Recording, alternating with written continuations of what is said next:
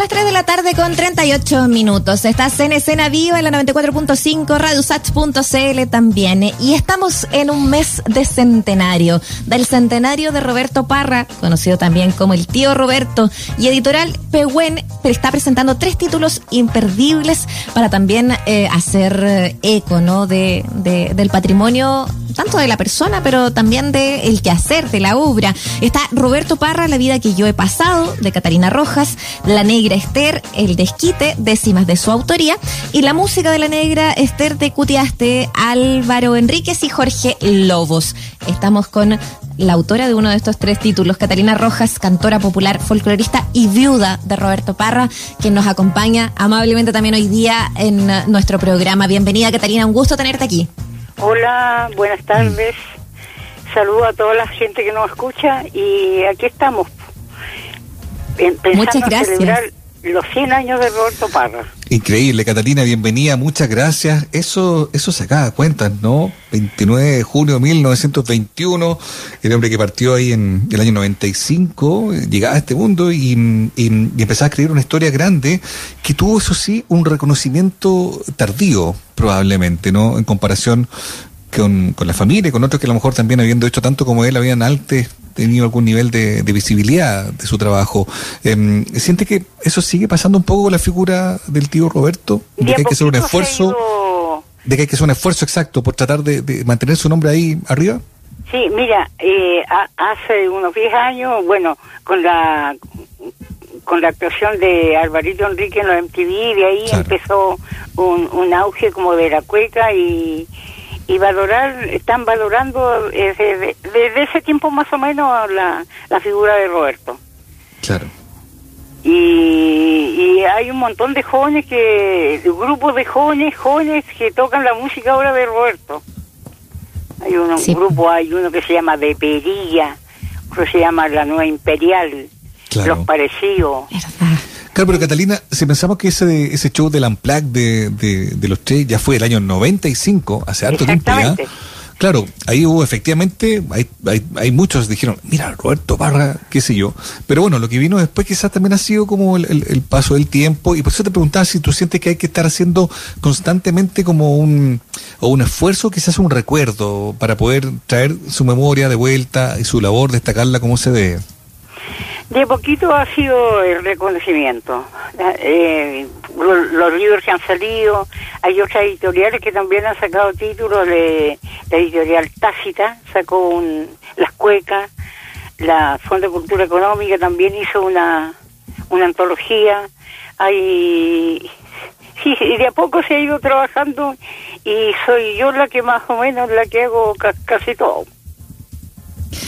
Es bien importante eso, ¿no? De cómo, cómo también eh, tú estás ahí involucrada en, no solo eh, destacar la obra de, Roberto, sino que desde, desde tu lugar como cantora también eh, poner el testimonio. y eso es muy bonito de lo que haces en, en este libro, ¿no? Roberto Parra, La vida que yo he pasado, que también está ahí escrita por ti. ¿Por qué era importante, Catalina, para ti poner ese testimonio, hacer el recuerdo, hacer el recuento, eh, más allá de, simplemente pasar quizás por algunos hitos, eh, ¿qué sientes que era importante también decir eh, a, través de, tu vida y la de Roberto? Mira, Roberto a esta altura ya es un personaje, pero un personaje muy tímido y lo que le llaman ahora de bajo perfil. Siempre era ahí bien, bien silencioso. No, no, no se hacía propaganda él para nada cuando tenía que ir a grabar se le olvidaba, lo llevaban más o menos de la oreja. la primera grabación para el sello M la llevó la Violeta, creo que de la oreja a grabar, porque le daban fecha para grabar y decía, ah, a lo mejor parece que fue ayer o mañana, la verdad es que nunca iba. Por eso hay pocas grabaciones pero de a poco se ha ido, eh, bueno, eh, el gran apoyo que también tuvo siempre de Nicanor, que Nicanor lo apoyó desde que comenzó a escribir, eh, siempre el apoyo y, y, es más, Roberto lo consideraba, a Nicanor le decía mi hermano padre. Claro. Porque siempre, siempre lo, lo apoyó, bueno, y toda la familia, yo íbamos a la casa de Nicanor a Isla Negra, siempre tuvimos una relación muy estrecha. Oye, Catalina, tú decías, a él le gustaba pasar piola, el bajo perfil. ¿Era, ¿Era una decisión por personalidad o tenía Sí, quizá también la bien- sensación... Era bien tímido. ¿O tenía quizá también la sensación de que a lo mejor no se le reconocía como debía? ¿Cómo, cómo, cómo lo vivía él? Mira, él le da lo mismo. Ya, perfecto. Le da lo mismo. Dice, ah, no importa, no importa. No, nunca, nunca le importó mucho. Nunca le importó mucho, pero así, así eh, escribía como en hojas de papel. Yo lo empecé a comprar cuadernos y tiene una. Bueno, en la Biblioteca Nacional está. Hay un, un- varios cuadernos que, que hemos llevado para allá y, y aquí todavía quedan. Todavía quedan cuadernos Qué bueno. inéditos. Oye, bueno, evidentemente, eh, pensando en todo lo que hizo eh, Roberto Parra, eh, la negra Esther fue eh, clave, ¿no? Para, para poder condensar, quizás, para poder sintetizar todo lo que él quería decir o lo que venía haciendo desde hace tanto tiempo, ¿no? En ese sentido, que muchas de estas publicaciones que estamos comentando eh, con Editorial Pehuen estén ahí también fijando la mirada en ese hito, ¿cómo lo ves tú? ¿Qué, significó la negra Esther para, para el tío Roberto? Sí, fue muy importante. Muy importante. Me acuerdo cuando llegaba de las funciones, uh, se sentaba así como. No, no se podía quedar dormido. Decía, estoy tan emocionado, no, no soy Mm. capaz de entender que, que, que haya tenido tanto éxito. Estaba feliz, estaba feliz en ese tiempo. Muy feliz. Y es que tuvo eh, que ver también con cómo, cómo llegó a, a toda esa generación, ¿no? En la que estaba, en la que estaba Álvaro Enrique, en la que estaba Cuti, en la que estaba Andrés Pérez también levantando ese proyecto, eh, y cómo ha trascendido también, eh, no sé, preguntarte también a ti, eh, ¿qué te ha parecido? La, ¿Cómo ha, ha vivido la negra Esther durante tantas generaciones, eh, Catalina? Sí, eh, ha durado harto la negra Esther. Ha vivido harto la negra. Ha vivido harto la negra Esther, sí. Y ahora, bueno, en San Antonio, eh, donde más está, se va a conmemorar, se va a recordar a Roberto, porque allá, a- allá, bueno, Roberto vivió un tiempo allá en San Antonio. Y allá se están organizando se va a organizar un festival de cuecas chora en septiembre. Qué bien. El mismo día 21, eh, se- bueno, según como esté la pandemia, pero se, se iba a inaugurar una, una feria gastronómica, se, se va a llamar el Cucharón Solidario de Roberto Parra. Uy, qué buen nombre. Y, un- y un sándwich también. Así que hay un montón de cosas. En San Antonio están, están organizando, bueno, y vamos a seguir, como, como hay pandemia, se va a seguir todo el año con, con algunas actividades en grande, pero estamos esperando que sean todas presenciales y que hay que esperar unos cuantos meses. Un poquito más. Absolutamente. Estamos hablando con Catalina Rojas, ella es cantora, folclorista también, y, y hoy día estamos hablando con ella también en su condición de, de viuda de Roberto Parra, este músico grande em, de la historia del país, que, em, que está por estos días a poco de ser recordado muy especialmente, porque se van a cumplir nada menos que 100 años desde su eh, nacimiento, ¿no? Eh, y eso es algo que evidentemente nos, nos convoca de manera muy especial. Hablábamos de, de la música de la negra Esther, eh, de, este, de, estas décimas también, del desquite, en, en fin, del texto que tú también firmas, La vida que yo he pasado, ¿no? Y tú me decías, lo que contabas esto a mí me llamó la atención, de él llegaba de vuelta de la obra, sentía reconocido, se sentía orgulloso, no podía creer lo que estaba pasando. Qué lindo que nos pudieras contar un poco también de la, de la cosa más íntima de cómo era Roberto, ¿no? En su casa, o, o- su relación con su hermano, frente a la fama, frente a la notoriedad, o el hecho de que haya terminado convocando a tantos músicos jóvenes que lo miraban y querían conocer más de lo que él venía haciendo. Bueno, te digo, era una persona muy creadora. Estaba siempre escribiendo, siempre escribiendo. Eh, por ejemplo, te cuento, él escribía, escribía así, con prácticamente agachado. así. Entonces decía- me decía, Catira, por favor, ¿me puedes servir un té? Y de repente tú le habías servido dos o tres té, y yo se lo, de por sí se los ponía ahí, pues, para que se diera cuenta. Y no se los tomaba, así tenía colección de té y bueno. seguía totalmente concentrado concentrado. Y la otra característica de él, bueno, yo tengo dos hijas y, y ¿para qué te digo el amor que les tenía a ella? Mm. y Qué era una persona muy generosa, generosa pero pero generosa así de, de repartir plata por la calle. Claro, bueno, yo me que, imagino cuando... Ah, sí.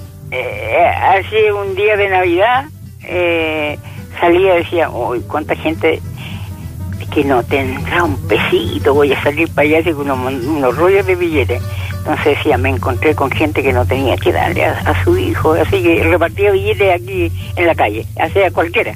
Mm. Les preguntaba, pero era muy generoso, muy generoso y, y la gente que lo conoció sabe que era de una ternura increíble, muy solidario. Qué necesario, Catalina, bueno, el escucharte, ¿no? Esa, esa generosidad con la que lo, mm, lo, lo, comentas, ¿no? También eh, de, cómo era con los demás, eh, pe- pero que era algo también súper cotidiano, me imagino, ¿no? ¿Cómo ves que en general se le recuerda eh, también, quizás ahí mismo, entre vecinos, entre, entre los más cercanos, eh, más cercanos no familiares, ¿no? Y, y cómo ves que tú eh, ves eso se, se empalma con cómo se le recuerda por su obra, por su trabajo en Chile. ¿Sientes que se le da el peso eh, que se merece el trabajo ahí de, de Roberto? Sí, sí, ahora se le está valorando, de todas maneras, de todas maneras. Bueno, te cuento que ahí, eh, vamos, a- eh, escribió para LOM un libro que se llama El Golpe, que es la historia del golpe Estado. Pero ahora eh, se hizo una obra de eso hace dos años atrás y ahora hay una adaptación hay- y se, se va a inaugurar eh, el libro eh, eh, con la Biblioteca Nacional por Zoom el día 29 vamos a lanzar el, el golpe, una adaptación de Florencia Martínez, de una dramaturga. Y hay otro, otro, otro obretero se llama Entre Lucha y Cochayuyo, que también se va a estrenar desde el Museo de Taparra, que una adaptación también de Mario Rojas. Y el actor es, Sí. un único actor es Diego Supercasó. Y así pues, siguen, siguen las actividades. Es que es un centenario especial, eh, lo sabemos, imagínate lo que significa también, eh, además alzarse por cuenta propia, por voz propia en, en sus escritos, eh, y por eso que, que yo también te preguntaba cómo, cómo veías que esos, esos escritos, ese trabajo también se, mm, se sentía hoy día, ¿no? Porque, claro, con, con 100 años eh, ya de diferencia, eh, entrando en quizás nuevos tiempos, eh, quizás también cómo se le lee también hoy día a Roberto. ¿Tú tienes también contacto, Catalina, con, con, con generaciones, con lectores más jóvenes que se han eh, eh, visto también entusiasmados por esta obra, además de lo que nos cuentas, de la dramaturga, eh, que, que va a ser su obra también? Eh, en general, eh, ¿cómo ves tú también eso que, que, que se da hoy día también, eh, Mira, esa hace- sincronía con, con su escrito? Hace un año, un poquito antes de la pandemia, llegó un grupo de jóvenes, jovencitas, eran un lote, que están haciendo una versión nueva de La Negrester. Bueno, ya empezaron a, la vieron en algunos restaurantes por allá, por Peñalolén, en la calle, la andaban probando y estaban por... Llegó la pandemia y se acabó todo, pero eso está pendiente, hay varias cosas pendientes. Van a Ah. haber unas sorpresas más adelante en grande, que no, no podemos contarlas porque son sorpresas. Ah, pero... bueno, entonces, hay que eh, dejar la, la expectación. sí, sí, sí. Es que me pidieron que no lo contara, por favor. Está bien, hace muy bien, Catalina. Así que estamos bien a tarea así con, con hartas cosas. Muy bien, qué bueno que haber podido conocer de, de ti, Catalina, ¿no? Todas esas hartas cosas que, que se levantan, que se están proyectando y que ya están confirmadas también para rescatar un poco más la memoria de Roberto eh, Parra. Así que te queremos agradecer este contacto, Catalina, y te mandamos un abrazo muy grande. Oye, muchas gracias Muchas a ustedes. gracias. Muy agradecida. Ya, que estés muy Gracias bien. a ti. Un Ya, pues, abrazo. chao, chao. Abrazo grande.